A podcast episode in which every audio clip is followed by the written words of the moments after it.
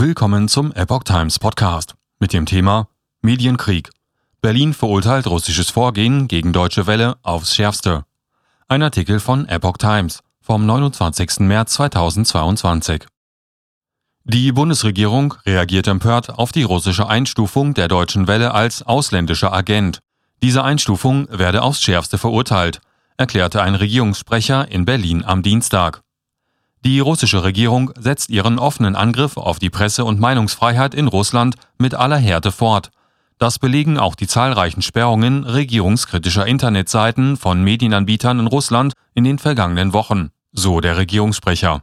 Es handelte sich um einen weiteren Versuch der russischen Regierung, mit allen repressiven Mitteln eine unabhängige Berichterstattung über den grausamen russischen Angriffskrieg in der Ukraine zu verhindern, erklärte der Regierungssprecher weiter. Die Bundesregierung bekräftigt erneut ihre Solidarität mit vielen kritischen Medienschaffenden in und außerhalb Russlands, die nicht bereit sind, die tatsächlich organisierten Desinformationskampagnen der russischen Führung unwidersprochen in der Öffentlichkeit stehen zu lassen. Die Deutsche Welle hatte am Montag erklärt, sie sei von den russischen Behörden als ausländischer Agent eingestuft worden. Personen oder Organisationen mit dieser Einstufung müssen in allen Veröffentlichungen, auch in sozialen Medien, darauf hinweisen.